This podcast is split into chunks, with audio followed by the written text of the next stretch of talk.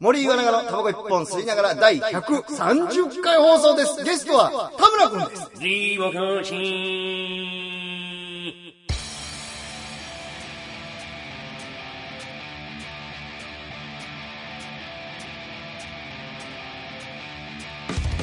さあ、やってまいりました。森岩永のタバコ一本吸いながら第130回放送となりました。すげえ。よろしくお願いします。もう6年とかさ。そうです、そうです。6年？はい。6年。やっておりまやば。長寿番組。す。すごい。6年？え6年。6年もやばいです。え6年。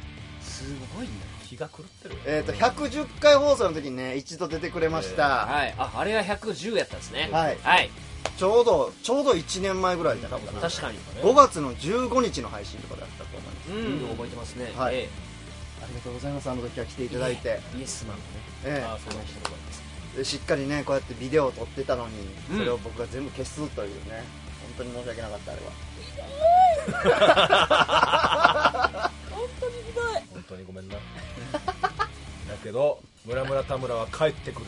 ああいいいいね。リターンリターン。ウ村ィルウィルリターンね。田村君が前回出てくれた110回から、うん。ちょうど1年前からですね。あらららら。100 120人ぐらい増えました。登録者え？登録者数が。ここしかもここすごい。23か月ぐらいで。え？えすごい。いやその12030で喜んでるんかいって皆さん思うかもしれませんけど、本当にちょっとずつ伸びてきた。いやでもすごいですよそんな一気にじゃないですけど。パッと増えるすごいですよ死にかけの心電図みたいな。のがずずっとあった。のうん。それが急にビヨーン死んでるねって言ってるから。なんかハシビロコウ観察してて全然動かないよね。あい。つら動かんすからね。うん。急にシャベンジャーズのおかげだけどね。はい。すごいシャベンジャーズ。はい。そうありがとうございます。ます。まあ、田村君もね、好きやから。そう。まあ、前回好きっすよ。前回ね、MCU トークとかもしましたよ。そうそうそうそうそう。うん。あの恋人にするなら誰ああそう。しましたね。やってましたよね。そうそうそうええデートに行くなら誰にするみたいなのとかね。ね。結婚するなら誰みたいなのやったんですだって田村君の部屋なんかもう本当に全部マーベルヒーローだもんね。今やばいです俺自分の部屋がやばい。やばいっすよ。ややばいですね。もう頭おかしいぐらい。そうそうそうそうそう。アイテムに溢れてるんや。トイレとかも全部。トイレはかなり力入れてて。そう。トイレに力入れてる。そうそうそうトイレはかなりいいですよ。びっくりしたもんなあれ。で岩永君に見てほしくて、うんうんうんうん。普通に誘いましたもん、家にそしたら「うわまんまと。いいデねッドプール。デッドプールだらけ。う。わすごっ。デップと,、うん。とピクサーああなるほどね。にして、うん。ところどころにあの兵兵兵隊がいるんです緑の。ああなるほどね。トイ・ストーリーポスターカードだったり。でこっちもデップのどでかいポスターにポスターカードが貼ってたりとか。すごいまあなんやかんやいろいろ岩菜ちゃんの部屋様変わりしたもんね。だいぶねだいぶ変わりましたけどね昔のさ動画とか見たらさ、ほんまめちゃくちゃ汚いもんね。そう？部屋すぎた？そうそうああそうなるほどね、うん。何もなさすぎた。今はねもうこここら辺がカメラに映るっていうのが分かってるから、そうそうそう。カラフルにしてるけどマジですごいレビューこれめっちゃいいこよね。れいい。よねこれめっちゃいい。映画館で見るやそそう。のもう同じこと言った。俺と森さ。ん同じこと言った。映画館のやつだ。つこれ映画館に貼ってるやつだよね。そう。もらったの？買ったの。買ったの。買ったんだ。いいやん。神保町でポスターを買ってその後新宿行って枠に入れハンズでうん。額買って入れだってさその映画館行くたびさこれどこういうのどうしてるんだたって思うやん。そう思う思う。俺絶対に映画館にね勤めてるうん。人よりうん欲しいん。分かるよわかるよ。うん。もらうよって俺うん。マジで思う。うん。売ってるんだ売ってた。で多分俺の予想よ俺 CD 屋でバイトしてたからなんとなく知ってんだけど、うん。と CD 屋さんとかで巨大なポスターあったりするじゃないですか。あるああいうのってレコード会社とかああいうところに返してたりするの。あうん。だからもしかしたら映画館のやつとかも返してんのか。も返してるうんでそういうのが流れ流れて神保町とかああいうところのうん。中古の古書店とかそういうところに流れてきてるんじゃないかっうん。なるほどなるていう予想、そうじゃないパターンもあるけどね、うん。普通に売ってたりとか、あるけど。でもやっぱもっと大きいポスターとそうかそうそうそう。欲しいよ。これだだいぶでかい。だいぶでかいでですよ。うん。なんかなあ昔やビーストウォーズのやつとかもあったりね。そうそうそうそうそう。え？ラットル？コンボイ？え？コンボイコンボイ。あラットル？いやいやいや。おいおいおいヤンキーじゃねえか。いやでもすごいのよ、アットワンダーさん。ね僕,、うん。僕らもね一回そのシャベンジャーズのイベントで行ったんだけど、そこ本当にもう昔の僕ら世代の、もう夏休みの東映アアニメ祭りみたいなやつのうん。アラスターとかが、あられちゃんと何々の2本立てとか3本立てとかやっててあれのポスターとかしかもほんまこんなでかいやそうつそう。売ってんの普通に、うん。何百円1000円とかそんぐらいでで当時の版権とか。ああはいはいはい。でもそういうのあれっすよ。あの中野ブロードウェイでも。ああマンだらけとかね、うそうそう。でも多分マンだらけもすごいけど、うん。ももうちょいマニアックっすよねそうそう。ね。だからマンダラケってまだもうちょっとねあの枠が広い感じがするんだけそうそうそうそうどはい。初めて見たぞこれみたいなのがあるのよ、あそのグッズのみたいなことね。そうあのドラゴンボールのとかじゃないけどこんなグッズあったのうんみたいな、うん。アメコミとかなんかそういうレベル通り越して、はいはい。なんかもう大パーツみたいな。大パーツよ。こんなのあるのみたいな。よく見つけましたね。みたいなすげえ。神保町すごいよ。で、まあ、まだ違うお店で買わせてもらったんやけど。あなるほど。まだ違うのある。バゲモみたいなのお店があるんだよまだ。ほんとんでもない店がある。だって道がないんよお店の中にああそういうやつね、うん。パンフレットとポスターまみれ。比喩とかじゃなくて奥ぐらいあんのよ。そう。足らんすやん。足らん。足らん。よしかも。足らんよ。足らんよ、どうすん1店舗だからねしかもそれ。うん、え？他にもこれくらいのレベルの店が山ほどあんのよ。やば山ほどあんのよ。それオンリーじゃないない。まだたくさんまだある。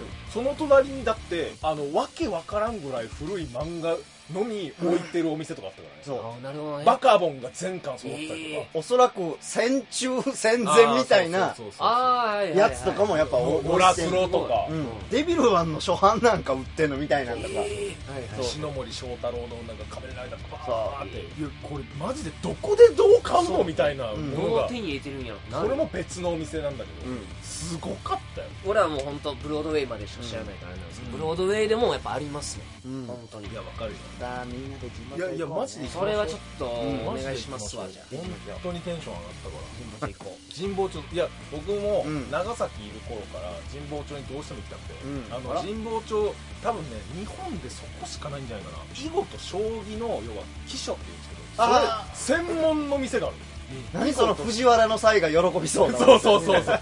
もう日や本中の、うん要はその囲碁と将棋の本が集まるような店今までの寄付がえーブワーって入ってるわけ。とかそうん。で出版された要は先方の本とかうん。記書が、い全部並んでるみたいな店があって、いやもう行きたくてしょうがない、うん。本当に。すごい神保町はとんでもないってうん。思ってたけど行ってみたら予想の4倍5倍10倍すごかっすごい。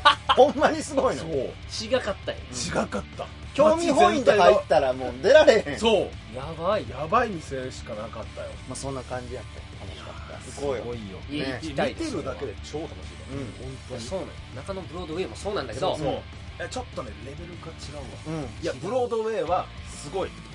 だけど普通に楽しいですよ。いや、まあ、俺もよく行うん。くわかるだけどちょっと次元が違うわ。なんやろなんか違うね。この表現が合ってるんかもしれんけどなんかハードコアとポップの差みたいな感じがする。うんマンだらけはやっぱポップ田村君はマンだらけなのかもしれない。芸風的に、うん。だけど本当の地下芸人っているじゃん。いるなんかその感じ。バリ濃いや。バリ濃い。バリ濃い、うん。鳥肌実さんみたいな。うん。バリ濃いな。わうん。濃い。そんな感じ。かりました。行こう。行きましょうそれ。はい、あと、まあ、今回130回放送でスペシャルとなっておりまして、まあ普段ね映画のお互い映画をいろいろ言うっていう話、はいはい。はいコーナーやってるんですよ、でも前回ねそうっすイエスマンやってくれたんですけど今回はですねう、ん。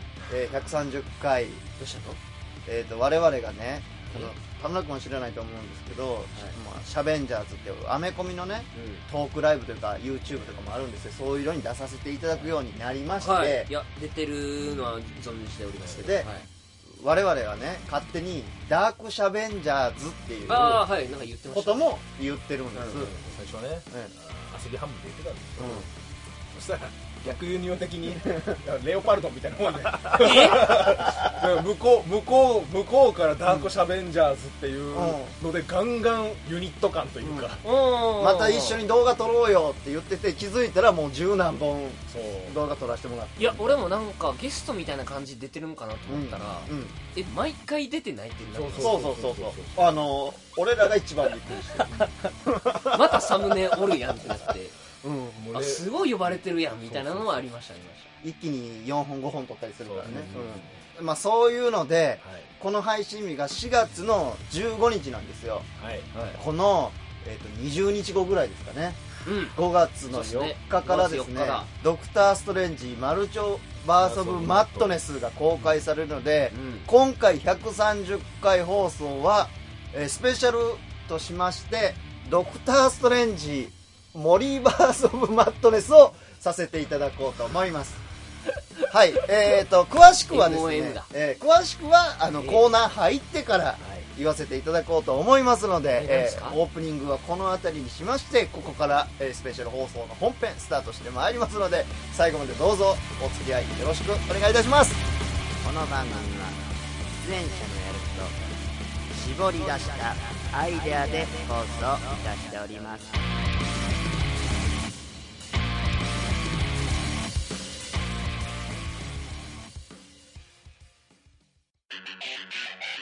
森さんちょっとあの喋りたいんで喫煙所行きます？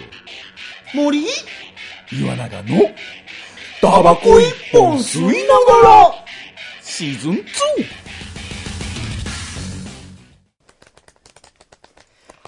パーパーパパパパパパパ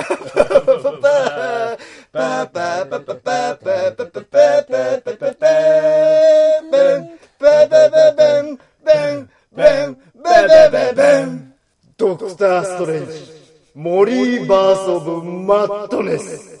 いやーついに来ちまったかさあ、やってまいりました。今回130回放送のメイン企画でございます。この130回放送は、これしかやりません。はいドクターストレンジ、モリーバースオブマットネスでございます。はい、はいえーこのコーナーですね、もう単純明快予想動画ですドクター・ストレンジ、考マルチバース・オブ・マットネスをモリー・ファイギが、はい。えー大胆予想。モリー・ファイギが大胆予想するというコーナーになっております、私が、こうやってこう、ブルブルブルブルブルブルブルブルブルブルブ1万ルブルって6000とうん、ブルブルブルブルブルってなって、こうやってきた一つの可能性。うんで俺が目をそらしたらその目そらした先にグッと位置を持ってくるぐらいもう俺見たくもないのにグッと。1万じゃない？え？10万と6000か。え、1400万分の1。1400万。3分の1じゃなかったかなすごい数、はい。で、もう先にお断りしておきます。今回考察動画になってまして、予測というかね。ね、当たったり外れたりするんですけど、まあ、こういうのをね、ちょっとでも聞いて、映画を見る楽しみがなくなるタイプの人って、やっぱりどうしてもいるじゃないですか。ね？もう手が上がってしまったけど、メンバーの中に。はい、ですし、うん。いや俺もね今までちょっと楽しかったんですよ、うん。その一人ではい。考えたり。自分でね。うなんか、うん。そそれこそ岩永君だったのにああ、なるんじゃないこうなるんじゃないこうなんじゃないみたいな、いうの楽しいなと思ってたんですけど、この間やっぱそのノーウェイホームって、うん。かなりその考ね。察するようなやつだったじゃないですか、うん、はい、そうですね。どうなるんやね。うん誰が出てきてどんなストーリーになるそうのみたいな。そうそうで、うん。どこまで出るのみたいな。うん。過去のあの人たちははどうなんの、みたいなのあっていざ見た時、うん。これ純粋な気持ちで見れてないんじゃないのかな俺みたいな。なるほどね。なのがあって、うん。いや楽しかった楽しかったです、うん。めちゃくちゃ。ですごい感動したし、最高の映画でしたけど、いざでもやっぱこうじゃあ考察ししてた自分としてなかった自分うん。ってどうだったんだろうってなった時やっぱでもそう、丸裸の方が面白いのよ。の方がやっぱいいんじゃないのかなみたいな。あとね、うん。ちょっと当てるんですよ。そうなのよ。で、その、本当に申し訳ないので、この動画は、マジでそういうのが嫌な人って絶対いるので、見ない方がおすすめです。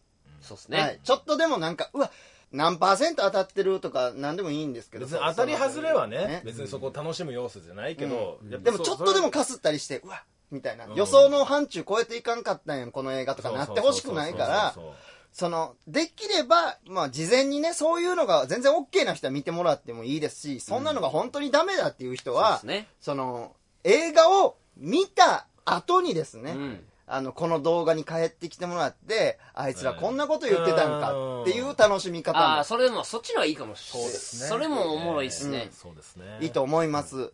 ので、えっ、と、今からね、ちょっとカウントダウン取らせていただきますので、このカウントダウンの後、いよいよ始まっていくということだけはい言わせてください。はい、いきます。5、4、3、2、1。はい。こっからいきます。はい。あーいやー怖えいあのややっぱその過去にね、うん森井さんが、うんうん何ですか？もうそのあのもうバシバシそのもう当ててるというか、もうそうそうとしか思えないじゃんみたいなのをアメコミならず、ん。もうワンピースだったりとか、うん。そういうので僕は食らってるから、うん。怖いんよ。ごめんよ。かわいそうに、本当に。うん。でもその話も俺は聞いてるんで、うん。で、えっ、と、今回の考察の流れから先言いますね。予想とか考察の動画の。僕は、その、シャベンジャーズっていう動画を引き合いに出させてもらえるんですけど、シャベンジャーズは、はい。柳生源十郎っていうね、本当はあの、侍がいまして、そうですね侍言いますね、絶滅したと思われただあの侍が、侍。柳生家の。柳生家のね、はい末裔がい。るんですけれども、その方が非常にコミックが好きで、原作からこういう流れになるんじゃないか、うんうんうん原作がこうだったから、このエッセンスを取ってきて、こういう話になるんじゃないかっていうので、えー予想を組み立てていくのが柳生さんなんですけど、そうですね。柳生流のね、うん。はい。うんえー、と今回ちょっと先にパラパラって見せるんですけど、はい。これはね。これは何ですかっていう話ですね。これはですね、えっと、今、予告動画とか、そうですねトレーラーとかね、テうん。テレビスポットとかが YouTube とか、うん。そのディズニーの公式とかから出てるじゃないですか。うん。はい。そこからしか情報は一応取ってません。はいはいはいはいはい原作がどうとかじゃないはい。もうあくまで予告の内容から予測をしていく、で、僕はな、どういう風にしたかっていうと、予告編って順列バラバラじゃないですか。時系。列がね、はい。えー。そうですね。1から10並んでるわけじゃなくて、ね。2、6、4とかいう並び方になってるわけじゃないですか。それを僕なりに、1、2、3、4、5、6、7、8、9、10にしたっていうのが、今回の僕の森バーソそんなことをする。る なそんなるほどね。ねはい。だから、み、皆さんが、そのトレーラーとか見たら見たことあるシーンしかありません。はいはいはい。はい。それをえー順番を組み合わせてやっているという。確かに予告見て本編見た時、ちょっと順番ちゃうやんみたいなのありますもんね。そうそうそうそう、う。ん。っていうのがこれです。なるほど。ではでは。で。今回はそれを合わせてみましたと、はい。こうなんじゃないのいかやそうだからなぜ僕がここまで言ってるかっていうのをもう一度ね、うん。言いますと LINE がね大量に送られてきたんですよ。あれ何月何日やった？ちょっと見てもらっていい、まあまあ前です、ね、いつの LINE よ？えっとね多分 1, 1ヶ月ぐらい前ですか、えーもう結構前？あ長い。何やこれ？3月8か。3月8結構前だ、うん。約1ヶ月うんほど前ですけども、のゆ夕方の5時からですね、はい、僕がバイトしてる時えですね、ー、23時にかけまして夜中の、ええ。ー、とずーっとねあのこういう順番でなるんじゃないかと。ーはいでさらにその場面場面を補完するためにこういう会話の流れがあるんじゃないかみたいなのを台本に起こしながらはい。送ってたんですよ、うん。っていうのをちょっと今回は皆さんに味わってほしいので。ここれをねさ延々とバイト中送られてきて見るやん？うん。当たってそうなのよ。で今回は、えー、とそれをですね紙芝居っぽく皆さんに言ってくれよ。なるほど。見せようかなと思います。君に送ったはい感じで。そうしかも補強されてるわけですよね。いやしてない。あ本当ですか？その感じでいくってことですね。はい。はいはいはい。なんかそこからするとあの変わっちゃう気がしたのでなるほど。してません。はい。はい、ではではやっていこうと思いますよ、はい。ドクター・ストレンジモーリーバース・オブ・マットレス、はい。始まります。てんてんてててんてんて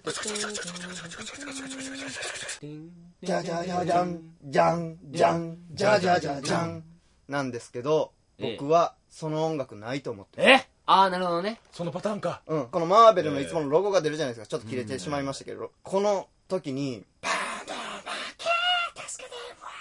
あーみたいなはいはい。声がね流れてるわけですよ、うんでストレンジの声で「私はマリがいつも同じ夢を見る」みたいな感じで始まって、バーンと映るのがもういきなりここです。わかりますかね？界みたいな。はい、あの、予告でもねあり、ましちたねらっと映ってました。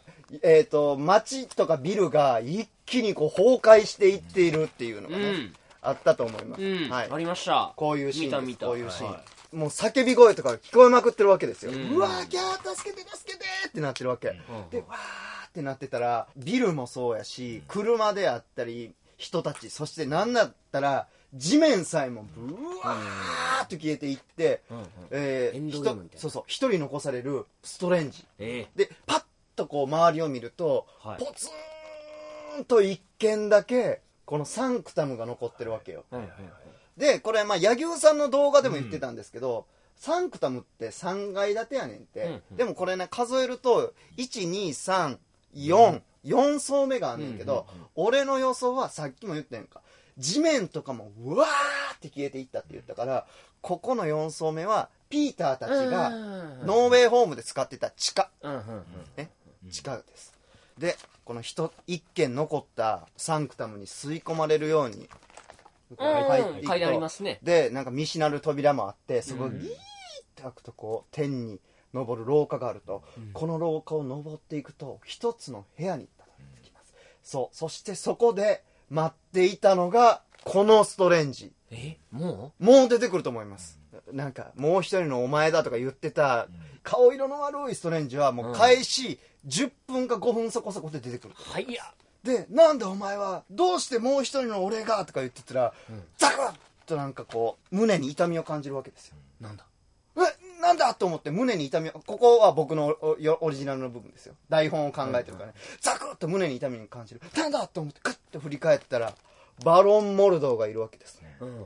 そして悪いなと一言言って。くるとどうしてお前って言ってなんか魔法みたいにバーンとやられて自分が死んだと思った瞬間にパッと目が覚める。はい。一体この夢は何なんだって言ってあのオープニングでもね言ってた。もう一度ここで同じセリフが僕はリフレインすると思ってるんですけど毎晩同じ夢を見るっていうシーンにもう一回なっていくんじゃないかなと。で話は変わりまして、はい。そんないろいろ自分の夢そういうね毎回毎回同じ夢を見るって言ってた、えーストレンジは自分の夢を、えーまあ、調べ始めますと。でそんな時にある情報とともにやってくる現在のソーサラースープリームのウォン。ウォンがやってきて言うわけですよ。一言。あのストレンジとちょっと偉いさんからお前に出頭命令が出てるって言われる。でなんでなんて聞いたらいやウォン曰くいやお前マルチバースに干渉したやろ。って言ってくるのよ。ここでこのスパイダーマンノーウェイホームとのつながりやねんけど干渉したやろって言言われて、まあ、とりあえずちょっと偉いさんのところ行こうって言って連れて行かれるわけ、はい連れて行かれるのが大量にロボットがいてうん。連れて行かれてたところあってあそこに連れて行かれるうん。でそこに連れて行かれた時にこの手錠をかけられるわけね、うん。これも。キルキルキルキルってなってた、でこの手錠に対して言うわけ。この手錠はウォンって言ったらウォンはいやあの形式上これは必要なだけやから。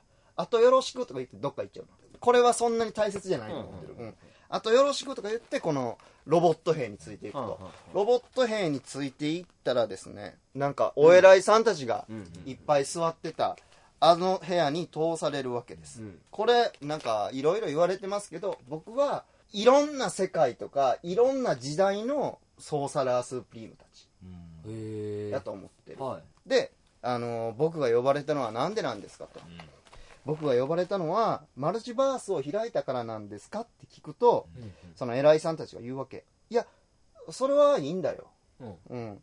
大したことじゃないよそのマルチバースに干渉することは、はあ。マルチバースの干渉はえ今までたくさん起こってるからなねって言ってここで意外とびっくりするキャラが何体かポコポコってポコポコって出てくると思う。俺の予想はね、うん、じゃあマルチバースに干渉したから呼ばれたと思ってたんですけど、なんで僕は呼ばれたんですかってストレンジが言うわけ。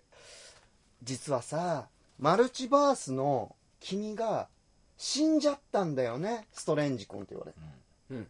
え？マルチバースの僕が死んだ、とか言うほんだらいや厳密には死亡じゃなくてマルチバースとマルチバースの空間移動時に行方不明になったんだよって言われる、ほで僕がね考えてるのはこういう図やねんけど、うはい。マルチバース A マルチバース B があったとしたら、マルチバース間の間にはこういうね空間、虚無の世界みたいなのがあると思っています、で行方不明ってなるわけですよ。え行方不明なんですか？どういうことですか？って言ったらいやあのそのマルチバースのこの間の虚無空間で行方不明になったやつは基本的に探し出すことができないから死亡者扱いにされてるみたいなことを言われるわけよ。でストレンジは言うわけ。いやなんかい言われてる意味はわかるけど話の流れが全く見えてきませんとか言ってたら、バロン・モルドーがやってきてですね、僕が思ってるバロン・モルドーはあの今までのじゃなくてマルチバースのうん。バロン・モルドーやと思ってんねんけど、バロン・モルドーが出てきてそれは私から説明してあげようスティーブン、みたいなことを言うわけよ、でここからは壮大な回想シーンになると思ってます。いや実はねとマルチバースの君にはだからマルチバースのストレンジにはマルチバースの見張りや取り締まりをやってもらってたっていうね。これあのこうスーパーボールの時に発表された時のストレンジ、はいはい。はい。まあ、こういうのが映ってるあのうん。トレーラーもあるんですけど、このストレンジ僕が考えるに、えー、とそのマルチバース警察みたいな、うん。マルチバースの監督官みたいなことをやってたん。やと思います、はい。いや実はなとマルチバースの君にその見張りとか取り締まりをやってもらってたんだ。異常がないかどうか、でそんなある日マルチバースとマルチバースをつなぐ中間的な空間で事件が起きたんだと、じゃあその事件一体何なのかはるか昔にある魔物がいたと、さあそのある魔物っていうのが僕が考えるのがこいつ。うん。出てましたね。ね包帯。なんだろうとは思いまぐるした。よぐる巻き、えーっと僕はこれをまあ一応ね、えーまあ、今回は魔物としておきましょう、ちょっと僕も正体が分かりません、うん。柳生さんゆ曰くデミウグルーゴスじゃないかみたいな言ってたけど、ちょっと僕は正体が分からないので魔物と呼称しておきます、えーある魔物がいたと、当時の我々ではその魔物を倒すことができなかったから、どうにかこうにかマルチバースとマルチバースの中間層に誘い込んで、それを封印したんだと、うん。そして本来その誰も来ることもできないし開けることもできない中間層でこの魔物はこの世の終わりまでじっとしているはずだった。うん。だからストレンジが聞くわけですよ、はずだった。どういうことですか、だからバロンジモンが言うわけ、いやその封印が解かれてしまったんだ、みたいなことを言うわけ、うん。あまあ封印が解かれた。それは分かったんやけど、えそれ僕もう一人の僕の行方不明と何か関係があるんですかっていうわけ。よストレンジは。そうなんだ。だから我々は君に一つ頼みたいことがあるんだ。頼みたいこと、まさか僕に行方不明になった僕の代わりにマルチバース間を観察しろとでも言ってるんですか、みたいなことをストレンジが言うといや君にはある人物を追ってほしい。我々はある少女がこの事件に関与していると考えている。少女。ああ。彼女の名はアメリカ・チャベス。彼女は生まれながらマルチバース間を自由に行き来する能力を持っているんだと、うん。アメリカ・チャベス知ってるかい？まあその予告見てうんで誰なんだろうみたいな感じになって調べてアメリカ・チャベスなんだって感じですね。はい。うん。ちょっとねあの画像悪いけどこの子ですね。うん。この子あの原作でどういう能力を持ってるかっていうと、星型のポータルを開いて、まあ、ポータルっていうかトンネルかな。時空間を移動できるトンネルを開くことができるんやけど、この子が事件にこの魔物復活の事件に関わってるんじゃないかってこの賢人たちは考えてるわけですよ。はい。そのポータルはぶん殴って壊して行き来できるようになるんだけど、うん。誰でも通れるから敵の侵入も許してしまうみたいな。でストレンジ言うわけですなねじゃあさっきのこのおてんば娘が何か反抗期かなんかで封印を解いたとかそういうことかいみたいな。ジョークまで考えてるんですよかあの、まあ言いそうっすね。しっかりしっかり書いてるからここに。そうなんだよなえーそのおてんば娘は反抗期か何かで封印を解いたと。そこまでは分からんのだが彼女はポータルを自由に移動できるから、移動中にね迷い込んだのか、うん。はたまた誰かが何かの目的のためにその空間に送り込んだのかは分からない、うん。けども彼女は魔物に捕らえられてしまった。このね、うん。ありましたよね。はいはい。こういうところ。ぶわーってなんか、うん。そうそうそう。縛られてるのを見ましたよ、じゃあなぜこの彼女は囚われたのか、ね。まあ、さっきも言ったんですけど岩永君も言ってました。ポータルを開いて誰でも通れるって言ったんですけどこいつに捕らえられてですね、うん。えー彼女はポータルの能力を無理やり彼女のポータルの能力を無理やりに使ってはいはい。この中間層から魔物が脱出を図ったんだっていうね、あ僕これはねこいつがこう縛り上げててアメリカチャベスってさっき言ったやんかあの岩永君。パンチしたら開くねん、でもこのポータルさ彼女の後ろ側に出てんの、うん。何もしないの。で彼女の正面にはこいつがいんねん、うん。ってことはこいつがこいつの力で「わー!」とか言ったらこのチャベスの能力って彼女の後ろにバンバンバンバンバンバンバンってこう、うん。穴がなるほど。ごっついのバコンって開いても、みたいなことがここのシーンやと思います。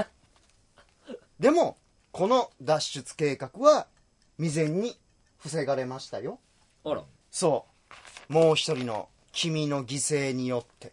なるほど。僕はこのシーンもやっぱり色合いがすごく似てたのででしかもねここにアメリカ・チャベスが映ってるんですよ、はいはいはい。だからここはチャベスを助けてあげたと、なるほど。はい、でこの助け出したいざこざでうわーっと彼は中間の空間にポーンと放り出されてしまって、うん行方不明、死亡扱いになっている、はい。えーこれが大体開始から、えー30分ぐらいの。こういうもう さあ開きかけたね。4分の1さあ開きかけた中間層に吹っ飛ばされたもう一人のストレンジ君。ストレンジ君 B としましょう。ストレンジ君 B 吹っ飛ばされました。はい。はいさあお話を聞いています。ストレンジ。A 君でさっき封印が解かれた。でも未然に防がれたって言ったよね、もう一人の君がポーンと投げ出される前に彼がなんとかさっき開いたこのポータルを閉じることができたと。防がれたら何の問題もないじゃないですか。さっき復活したとか言ってましたけど。じゃあなんで少女を追わないとダメなんですかって言ったらいや彼女は命を狙われてるうんうんなんで？ってなんねんけどここなこれ腕とかがさこうやってひっついちゃってるやんか、うんうんこれあの敵の体の部位やと思うねこの包帯。はい。この包帯やからこういうのがこう巻きついてると思うのね、で無理やりここでねそのストレンジがバーンと閉じて、わーって吹っ飛ばされたらここにもさ包帯がちょっと見えるわけよ、うんうん。だからポータル閉じんねんけどこの魔物の体の一部みたいなのがポータルの外に出ちゃったの。なるほこの体の一部はまだ生きていて、体の一部から魔物にもう一体の魔物とかに変化して、本体はまだ外に出てないから、本体を外に出すためにまだチャベスちゃんを狙っているんじゃないかと、でまだ調査中やからもしかしたらチャベス自身がわざとポータルを開いたのか何者かが送ったのかは分からないってさっきに言ってたんやけどだから、まあ、まだ容疑者の段階やから、彼女の保護と彼女をこここの賢人会議みたいなところに出頭させるために、君には彼女のボディーガードになってもらって、ここまで連れてこいみたいな、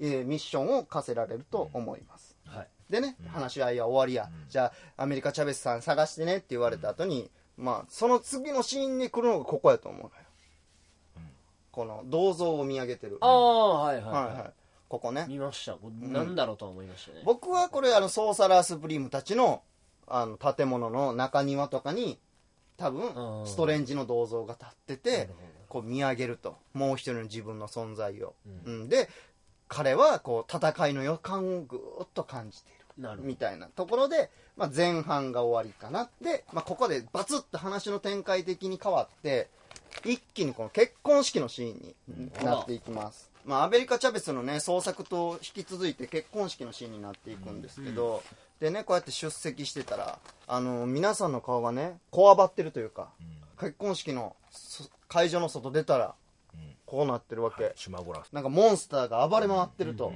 戦いの準備をね、えーストレンジ先生始めます、ドクター・ストレンジの衣装に着替えて、さあ街中で戦闘だと。でストレンジあることに気がつくんですね、この時どうやらこの魔物は何かを追っかけてるっていうのに気づくんです、うん。それは誰かっていうと、うん。ここにアメリカ・チャベスが映ってるんですけど、うん。はいうん。アメリカ・チャベスを追いかけてるようだと、はいはい。でそこで気づくわけです。ストレンジもあアメリカ・チャベスを見つけたと、でアメリカ・チャベスからしたらですねえーモンスターにも追っかけられる。全然知らんヒゲのおじさんにマントのヒゲのおじさんにも追っかけられる。怖いと。うん。で単純にブワーッと逃げていきます。でここを危ないって言ってるシーンのちょっと前2人でちょっとね話してるようなうん。シーンもあるんですね。だからここはね口喧嘩してると思います、なんなのあなたみたいなことを言ってると思います、でそんな時に追いついてくるからまあ一緒に共闘して戦うっていうシーンになると思うのねここね。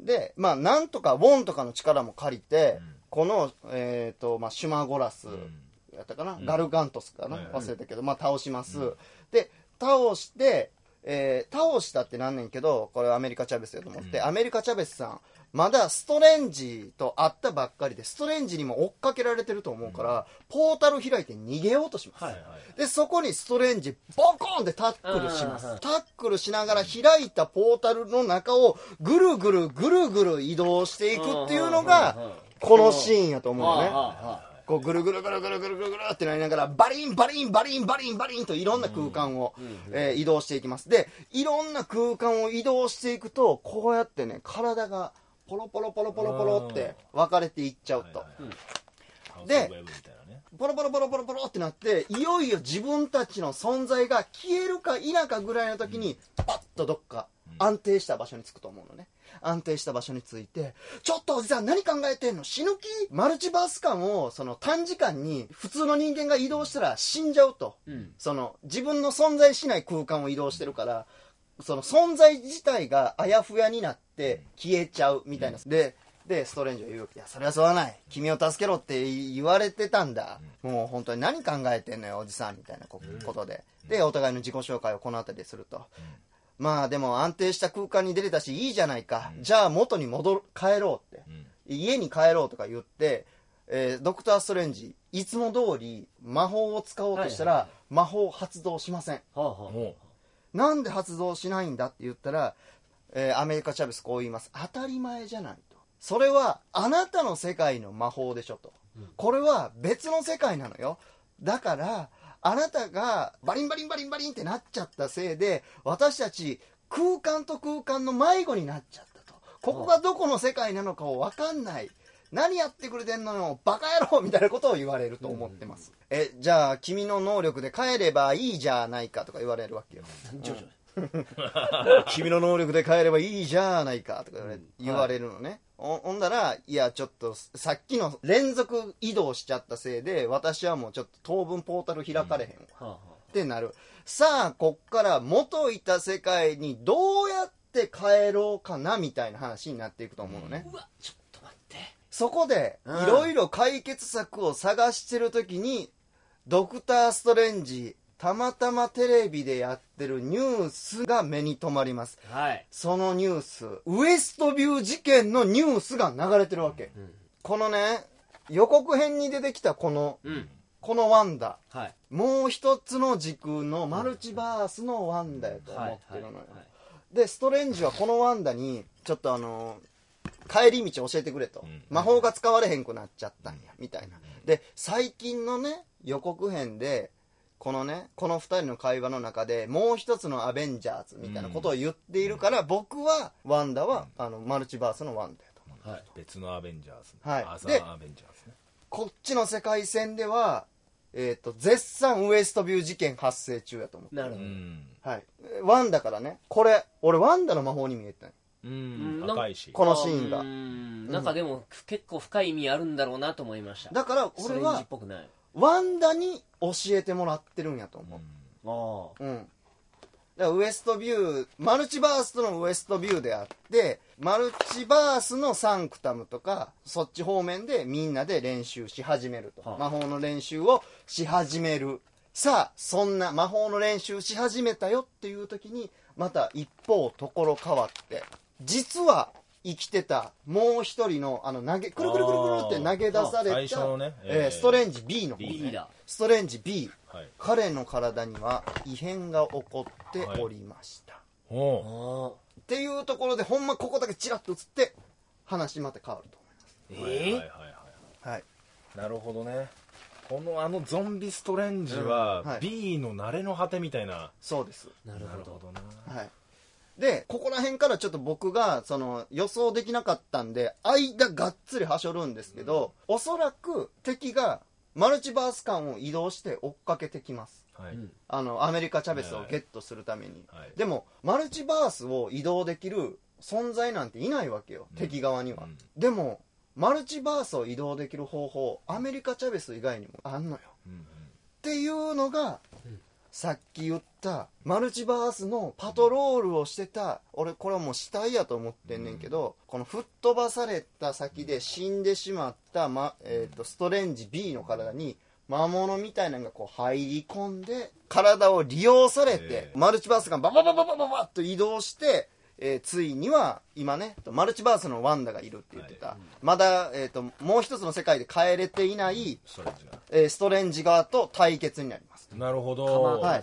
なんでカマータージにいるか、守れないからここでかくまってもらうためとか、魔法の練習のためにここに逃げ込んだんやと僕ははいはい。予想します、はい。でそこでバトル勃発ですよね、はいはいはい。でバトル勃発。このストレンジ、うんうんうん。見ました。かな？手めっちゃ生えてる、ええ。うん。こううにゃうにゃうにゃうにゃうにゃうにゃってなってラストバトル。はあ。で、えー、とどうしてもこいつ倒すことができません。どうやって倒すか。さっきわーってなって体崩れていってたやんか、これ、はいはい。はいマルチバース間マババババババーって移動して体崩壊して、はいはい不死の存在が消滅するみたいなうんことじゃないかなでこれでめでたしめでたしうんうん。かと思ってたらえ？僕これは、えー映画の前半。うん。僕この、えーと「ドクター・ストレンジ」大きな戦いが2つあると思ってましてその1つが敵味方に分かれてアメリカ・チャベスのポータル能力を奪い合うアメリカ・チャベス争奪戦、はい。そして後半はスカーレット・ウィッチワンダによるマルチバースの保管計画の始まりだと。え？さっきねこのワンダとこっちのワンダいますよね。うんうんあのここで会いに来たワンダ。私服のね。うんはい。はい。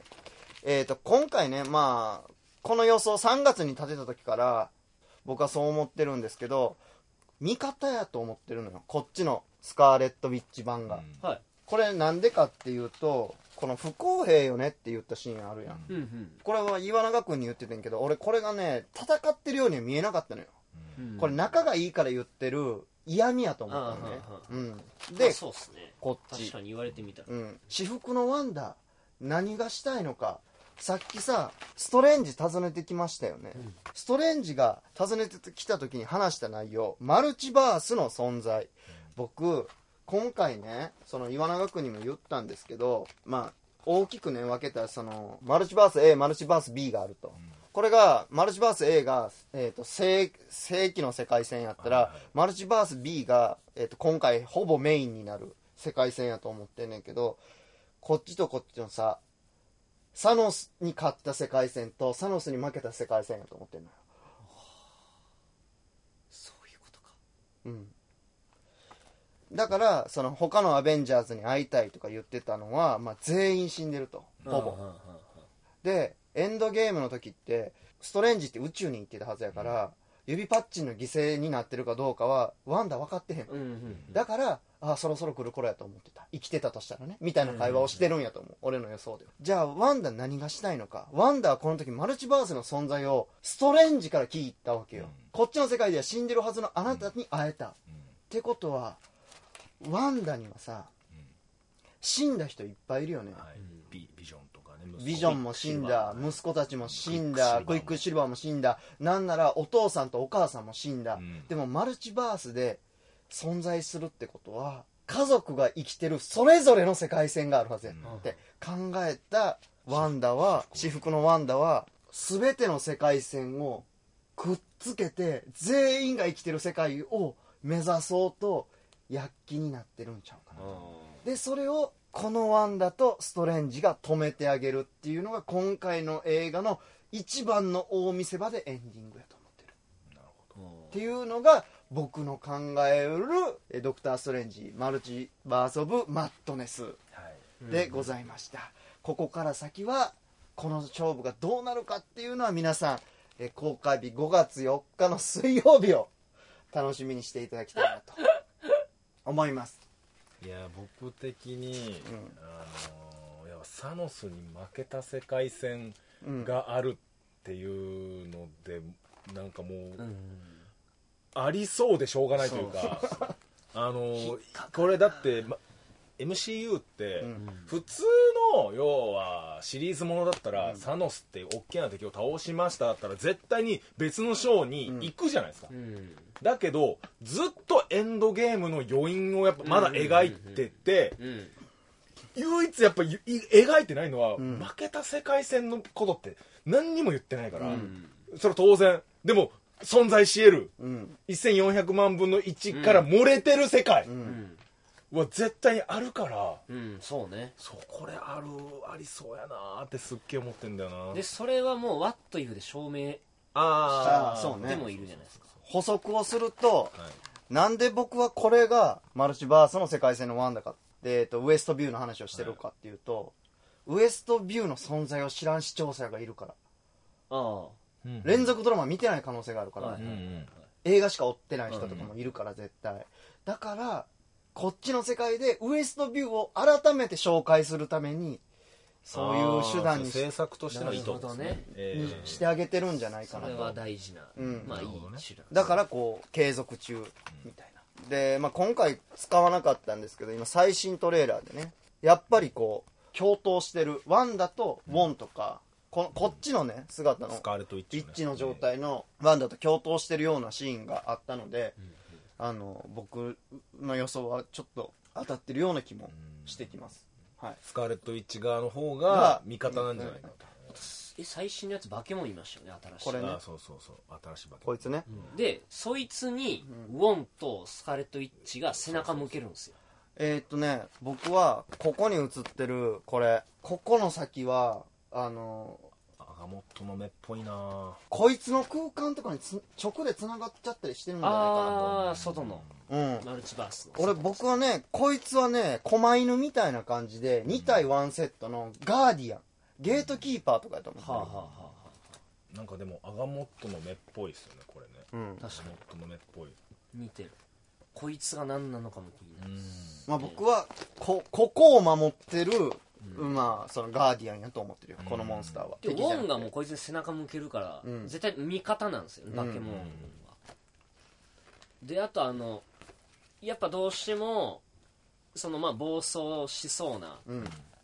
スカーレット・ウィッチの、まあ、ワンダのあれって本当にワットヒュのゾンビワンダにめっちゃ似てるなと思うんですけど、うん。立ち方とか、うん。でやっぱどうしても絶対今回はでワットヒュからだいぶうん要素はぶち込んでるんじゃないかな。まあね。これとかもねワットイフにも似たようなシーンあったもんね、こことかね、そうっすね。まあ、もしかしたらこれがさあの闇落ちしちゃったストレンジそのものやったりするかもしれんよね。あー。あーなるほどなるほどなるほど、ワットヒュにいた。うん。こうこういう予想やったんですけどいかがでしたか？いやえー、まあでも アメリカチャベスの下りはうん。めちゃくちゃそうかもしれないです だって言われてみたら、あの予告のあの二人の出会いって、うん。確かになんかそんな感じじゃないですか、うん。ちょっとおい見つけたぞみたいな、うん。君みたいな。君ちょっと待って待ってみたいな、うん。言ってるけどいやいやいやでもそれどころじゃなくて化け物いるじゃないみたいな、いやこんなやつはこうでみたいな感じで一発で倒してるんじゃないかな。僕はもう全部外れてくれって思って 申し訳ない。なんかやっぱある程度やっぱ見る前ってこうなんじゃないかなって思って見るじゃないですか、でうん。見事にうん。MCU って、うん。外した。ね。外れるからね。その、こう思わせてうん。でもこうなんじゃないのって思わせるうん。裏を取ってくるようなうん。ことしてくるじゃないですか、うん。でもなんか森さんの今回のうん。やつってそううまいごうまいこと裏の裏を書いてるんですよ で僕はあとマルチバースのどこかで、タイムストーンとか、うんアガモットの目を手に入れるんじゃないかなとは思ってる、なるほどね。ストレンジが、あーうん。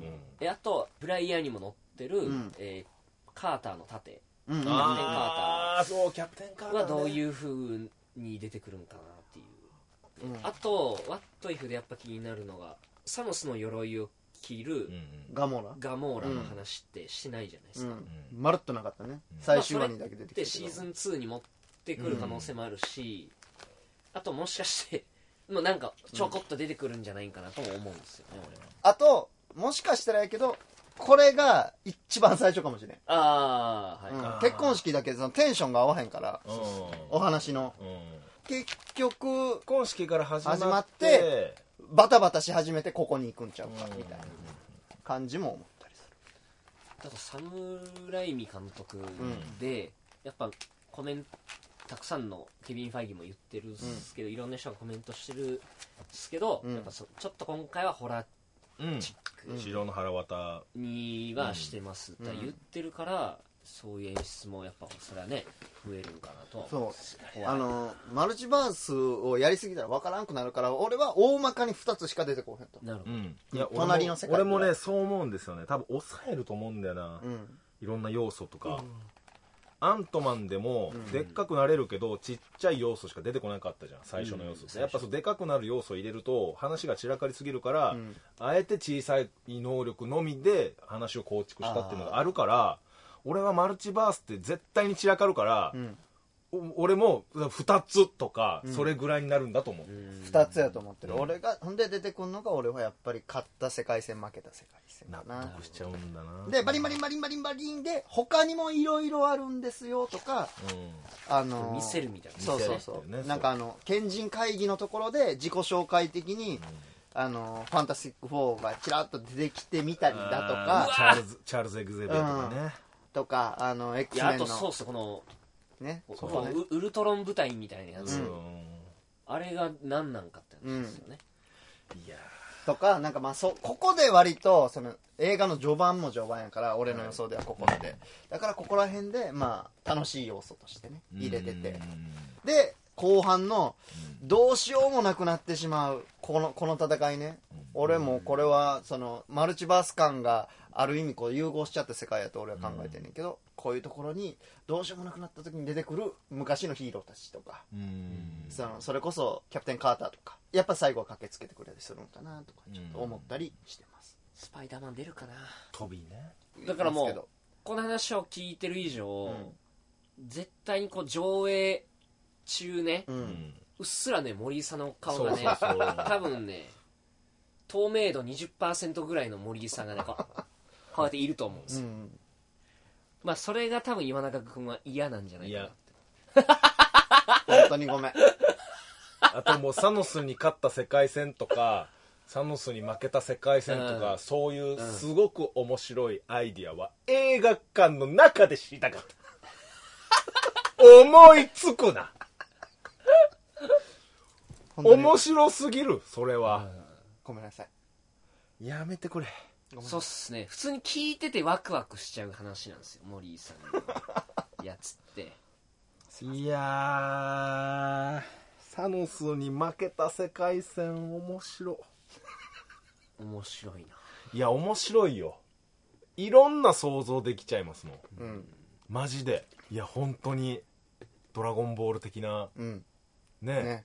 トランクス。サノスに負けた世界戦ってことはまあ指パッチンでその世界で誰が選ばれたかわからないですけど、うん。アイアンマンは生きてますよね。そうかもね。うん。じゃあロバート・ダウニー・ジュニア出る可能性もあるってことですよね。別の俳優さんの可能性もあるああ、うん。そういうことね。けどまあまあ、まあ、そうそうなんじゃないかなってなんかお大きく何かが決定的に違うをせんと、うん。似て非なる世界の感じがよくわからんやん。だから、うん。サノスに負けた世界でその半分その半分帰ってこうへんかったっていううん世界と、半分のままの世界と復活後の世界に分かれてんやろうなみたいな。時のオカリじゃなじゃないけど、ああはいはいはい、うまあ時のオカリナもあれで分かれてる。そうそう。って言われてますもんなんかあんな感じガやと思う。ドルフうんね。うん。勝った負けたでね。さあいかがだったでしょうか、えードクター・ストレンジモリーバース・オブ・マットネス。え嫌いにならない。嫌いにはならないわかる。ねあのこれを言って楽しみを奪うっていうのも十分に分かってるんです。でも思いついちゃったから。うん。いやーそうなんだよな。思いついちゃったの。でも俺もなんかその当てるの、うん。当たったことが1回だけあうってそれ最近んうん。ホークアイのラスボス誰なんだろうキングピンってうん。俺結構早めになんかいやまあスパイダーマンのゲームやってたらあーまあそうね。そっかそっかそっか。ジャージマフィアとかうん。いたじゃないですか、うん。で結局その街の秩序とうん。かそういうのってキングピンがうん。関わってたじゃないですか、いやだからえ？と思って、うん。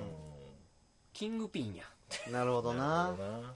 思って。で同じ人だったら、絶対いいやんと思っううん。んててのあれやったんでうわ当てた当たったわみたいなうんそうめっちゃ嬉しさはありましたね。うんほら来たみたいな。うんうんうんでやっぱ僕のは予告編並べ替えのまあまあね。予想なので、うんうん使われてないシーンいっぱいあるのも分かるんでけど、ねフェイクフェイクもあるみたいな。実際の映像の並べ替えやから最悪ある箇所バッチリ当たりまくってる可能性があったりするから、映画見た後に楽しんでいただけた方が良かったかもしれません、最近フェイクが過ぎてうん。ちょっと叩かれたやつありませんでした？っモービウス？けモービウスか。うんかな、ううん。んスパイダーマン出ねえじゃねえかみたいなことやろ、うん。そうそうそう。うん。トビー版のね。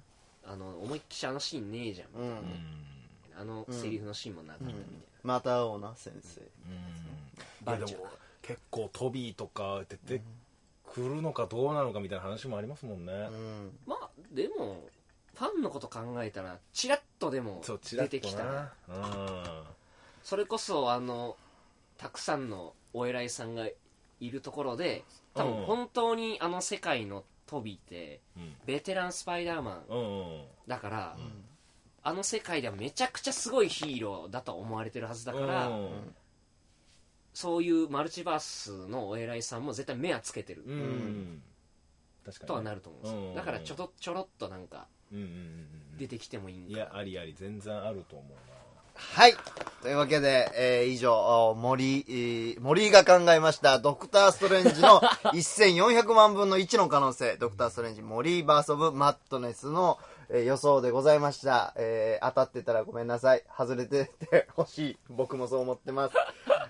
確かに外れてる方がうんな。そうそうそうそうきたかでしょそうそうそうそうそういや、あいつあんなでかい顔で当たるかもしれません、すいませんとか謝ってやがってってうんうんなる方が気持ちいいしね。そうですんね恥をかけ恥をかけというわけで、えーこの辺りでコーナー終わりまして、はい次はエンディングでお会いしましょう。バイ。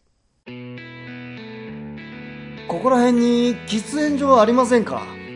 森、岩永のタバコ一本吸いながら、シーズン2。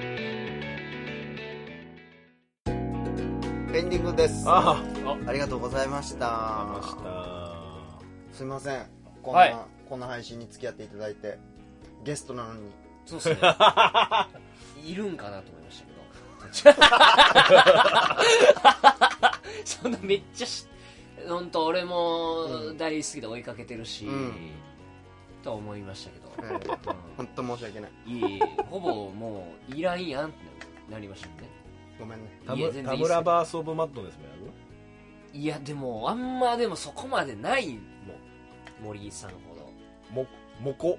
もこ？もこバース・オブ・マッドネス もっこりバースオブマットもっこりバース・オブ・マッドネオブマッドネスえ MOM でもやっぱあのロボットは俺絶対ウルえウルトラウルトロンとかアイアン部隊だから、俺マジで本当にもう一個のアイアンマン、もう一人のアイアンマンは出てくると思います、なるほどな。イルミナティって噂噂もあるしね。まあそうだね、だってもうもろそうやんデザイン。ううん。んだし、まあ、死んだかもしれないけど、うん。この世界にもアイアンマンいたんだよっていうことでしょ、ううん。んなるほどね。絶対そう。あるあるある。でやっぱし気になるのはライミ監督がね、うん。サムライミ監督がしきりに言ってるやっぱマルチバース・オブ・マットネスを取って、マーベルは何でも可能だっていうことが分かったみたいなのをしきりに言ってんの見ない、うん。インタビューとかで、うんそうだね。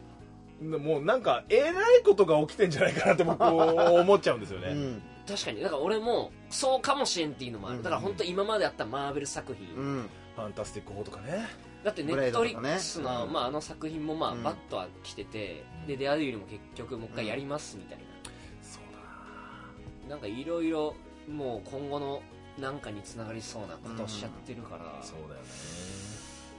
本当すべてのマーベルをつなげちゃうんじゃないのかなみたいなそれこそねじゃあベイマックスとかも一応マーベル。なるほどね。なるほどなディズいいニーと。ないけるもんな。うわ本当そだ。っちのアニメーションとしてマーベルも展開してっても俺はいいのうわ本当だ。はブルース・バナー2人出てきたりな、いはいはい役者さんが違うのは実はマルチバースだったんだよみたいなとか、うんそうそう。それも俺やるんかなと思う3人最初のあそうね。いるわけでしょ、はいはいはいはい。あえっと俺もなんかインスタインスタ俺マジでマーベルしか出てこない。ん。ですよ、い。ろん。な、うんはい、あの役者さんの写真とかが、とね X メンのうん、ストーム役のあはいハルベリー、人がうん、最近白色に、え？髪の毛を？えー、おいおいおいおいおい。してて。え何それ？ストームやん。ストームやん。マジで？だから今海外のファンがいやいやいや。このタイミングで白この色タイミングで白色ってもうスそう。トームですやえん撮ったん？みたいな。ストーム姉さんですやん。ママジかよ。じゃないかっていう噂も。ストーム出てきたで俺もらバーって見ててボルバリン？あなんか昔の写真なんかなと思ったらそう、いやマジかよ。いやでもここでウルバリンとかも来たらめっちゃかっこいいだからもしかしたらポスまあエンドクレジああなるほどね。でマルチバースの可能性を全部一気に見せるのかもしれない、うん、うん、X メンっぽい。あとやっぱから顔がさ分割してるシーンあるじゃないですか、うん。ストレンジの。あれやっぱそのハウス・オブ・ム？ハウス・オブ・エム何ですか？ハウス・オブ・エムっていうねコミックがあるんですけど、この冒頭のシーンですよこれ。なん？スカーレット・ウィッチの顔がねサイコロ状にパラパラパラパラパラ同じようにサイコロにパラパラパラパラパラパラってこれスカーレット・ウィッチが現実改変をするお話なんですけども、まあハウス・オブ・エムマグナス家なので、えー、とマグニートうん。クイックシルバースカーレット・ウィッチのお話なわけですよ、うん。マグニートはどういうこと？マグニート。おお父さん。はお父さん。え？設定的にはね原作の。なるほどなるほどなるほど。だからこれマグニートの可能性もあるんじゃないかなうわーマグニートか。じゃあチャールズ・エグゼビア出ててしかるべきや。そうそうそう。か。なるほどなそう。でだからこのあのサイコロ状のやつがちょっとやっぱリンクしすぎちゃっててあー。俺なんかあるやろなってちょっと思っちゃうんですよねあれ。そしてそっから取ってきてるかもそうそうそうそう。で同じような話同じような話じゃないけど、うん。マルチバース的なね、そういうは現実改変のお話だからこれは、理想の世界を作そうろうそうそうそう。そうそうそう、うん。ビジョンが死んじゃって息子たちもいなくなって耐えきれなくなったスカーレット・ウィッチのお話だから、これは。なんか似たような要素があるじゃない。だからマグニートとか出てきた。らえらいことになるそうそうだからマグニートできたやばい。お俺がハウス・オブ・エムに触れずに全然ずっとその考えててイワナちゃんに送った時の最初がいやハウス・オブ・エムっぽいねんなみたいなことを言ってた。だからみんなが生きてるのそのみんながが全てのマーベルにつながってうるとかんもあるかもしれない。です僕今思ったんですけど。だあのこういうパターンもあるのかと思ったのが、えっ、とロッキーってはい。エンドゲームのあの、えー、とストーンを持ち帰ったロキから派生してドラマになったじゃないですか、そうねそうね。だからマルチバース・オブ・マットネスで、うん。もしかしたら X メンの示唆をされるわけですよ。うん。でその X メンたちのドラマとか映画が始まるんじゃないかって。いううわいいやん。やば。だからそのパターンそそのパターンだからチラ見せしてなるほどな。そっから始めますよみたいなことができるんじゃないかっていう、まあそうすれば、まあ、ローガンは終わっうん。そう終わってるしあとぼ僕と柳生さんがずっと言ってたのがこれやっぱ X メンってミュータントで差別されてるわけですよ、うん。で差別されてるんだけどあの世界ではやっぱアベンジャーズは英雄視されてて、うん。特殊な能力持ってる人たちって差別されにくいやん、うんだからどうすんのかなってずっと思ってたけど、うん。差別されてる世界線があるんだとしたらそっからドラマを進められるんじゃないかって俺は今思った。っていうなるほど。なるほど。いやー。だってその変化球のキャラクターが主人公になるのがうん。OK なんだとしたら、うん。それも OK じゃないですか、うんっていうね X メンそういう形で指導させるパターンあるんじゃないの、リうートではなく。だって俺らがずっと見てたロキではないねんもんねそうですそうですそうですそうそうそうその世界線のうん。X メンたちのドラマとかを見せてくれるんじゃないか今後みたいなのを今思ったっていうファンタスティック4とかもそうだいやあるよ。けどありますよ。全然それじゃ。いまだにファンタスティック4の情報あんまない、うん。あんまない、いやそうそうすると自然やもんはい、突然じゃないんですよ。うんなんかそのぶち込み方むずいじゃないですか、うん。導入の仕方というか、うん。X メン始まるよみたいな。そうね。あそういうことね。俺は逆にいや今までのやっぱちゃんと本当にありきとして、うんうん。そっからもまた展開していくんじゃないかなみたいな。だからみんな言ったらみんなが願ってるアメスパ3みたいな、うん。うんうんうん。なるほどねいやなんかねでもね X メンをこれからやるんだとしたら多分10年ぐらいやりたいと思うんだよ、うんにしては多分役者さんたちの年齢が行き過ぎてると思うんだよね、でそっか。ヒュージャックマンも結構いってるもんじいちゃん。うん。だから違う世界線で始めその始めるんじゃないかなっていう、うんの方がやりやすい、うんっていうね、アルリセットね。アルベリーとかわかんないけど、うん。リセットしてサイクロプスとかうん。やるんじゃない？かな、ガンガンビットとかやってほしいけどね。ガンビットやってほしい、うん。うんかっこよかったもんね。ねいやみたいなねっていうのを今ちらっと思ったってだけいやですよ。いいよ。うん。あれが OK ならね、うん。結構だってありえないじゃないですか。うん。エンドゲームのあのロキが主人公でやるって、まあまあまあへだうん変化球じゃないですか、うん。見た目が一緒だからスッと受け入れちゃってるけど、全くの別人なわけで、うん。それで一本ドラマシリーズ作れるんだったら、っうん。ていうね。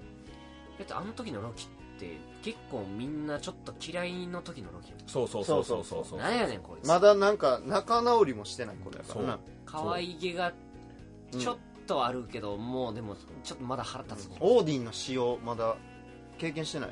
そうそうそうそうあのロキは。そうですそうです。そうですお母さんのそうっすね。死も。うん。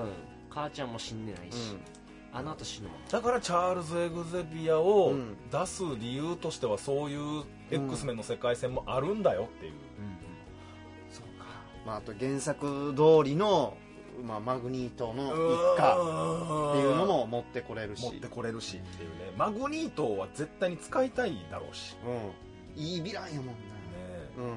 すいません。あの田村君本当に長時間お付き合いありがとうございました、はいゲストなのに全く喋ら 喋らせてあげること聞いがてるだけ、うん。うん。できなくて。確かに俺でもどっちかというと考察よりかは、うん。本当やっぱここのあれが好きとかうん。の方が多いから語り合うねね。思い出とかね、とか、うん。もう本当い意思が本当俺は伝わってくるなっていうあれなんですよ。キャプテンの信念とか、はいはいはいはい。スパイダーマンのそのシビル・ウォーのね時のトム・ホ・ピーターのうん。なんか言葉とかわかるよ熱い熱い気持ち。そうそうそれが大事だなと俺はそそういう話が好きっすね。そういう話を今度しましょうえー、130回放送、えーいかがだったでしょうか 皆さん。スペシャル放送だったんです今回。すごい。これ編集してない版ですからね、ええ。あれですけど、ええ。今ちょうど130分 MC MCU みたいなことして130回放送どうでしたかって言った瞬間130分撮ってたっていう、えー MCU みたいな。編集でねだいぶ。やりすぎよ、MCU を。やりすぎしないでそんな、えーじゃあ村村田村君140回放送で帰ってくるというので。次回はあのちゃんと喋っていただきたいと思います。そうですね。おすすめの映画とか普通に聞き140たいと回でまた1年後？うん。ウィル・リターン。うん。はい。ビルリターンよ、ええすいません。はい。でこの10回後やからうん。あのー、5ヶ月後ぐらいにまた呼びますんいやもでもうだいぶ他のいろいろが煮詰まってますよその1年後はマーベルももう何やってるか分からんし1年。後でも俺今ちょっと思ったのはま、何？スパイダーマンノーウェイホームって、ええ。ー、とアメリカではちょっと早めに公開されたじゃないですか、はいはい。で確かあれのすぐ次の日とかなんかそんなんうに、ん。なんかホークアイの最終話みたいなのがあったはずうん。なんですよ、うんで、ホークアイの最終話の対、えー勝負した場所と,、うん。えー、とノーウェイホームのラストのシーンって同じ場所に出てきただから、3ね。うん。ムーンナイトの最終話って5月4日なのよ。うん。ストレンジの公開日って5月4日なのよ、ムーンナイト関連の何かが出てくるんじゃないか。あそうやん。ね？それはでも俺もなんか意味あるんかな。いやいやあるでしょう。ね。合わせてるね彼完全に。うん。でムーンナイトも見てねっていう、うんで最近確かディズニーがうん。もう本当に、えー、と力入れててそのうん。要は配信系に、えっ、とね韓国とかで、うん。えー、と DVD とかそういうのを販売するのをやめたんですって。はあなるほもどう円盤じゃなくて、うん。配信に力入れるために、うん。韓国とかでも販売を中止しますみたいなニュースうんを今日見たんですけど、うん。とにかく配信に行かせたい。うん。今配信やってるの何、うん。ムーンナイト。うムーンナイト関連の何か出てくんじゃねえの、んいやそうやろうね。ムーンナイトとつながる？いやつながるんじゃない？いやしかもまあ何話かでとんでもないことが起きるみたいなニュースもちょっと見ちゃったんで、うん。構えちゃうんまあ、結構、まあ、ムーンナイトも話でかいといえばでかいじゃないでか。いでですかいでかい。神様。そうそううん神様そう。のお話。そうね。うん。いやー楽しみはつきませんな。えーまあちょっと長く撮ってしまったんで、えーこの辺りでね、えー130回放送終了したいと思います。すいません。本当にご協力ありがとうございました。ははいい、ではあのドクター・ストレンジ、えーマルチバース・オブ・マットネスを楽しみにしながら、えー今日はお別れしたいと思います、それでは皆様さようなら。この番組は出演者の編集配信でお届けいたしました。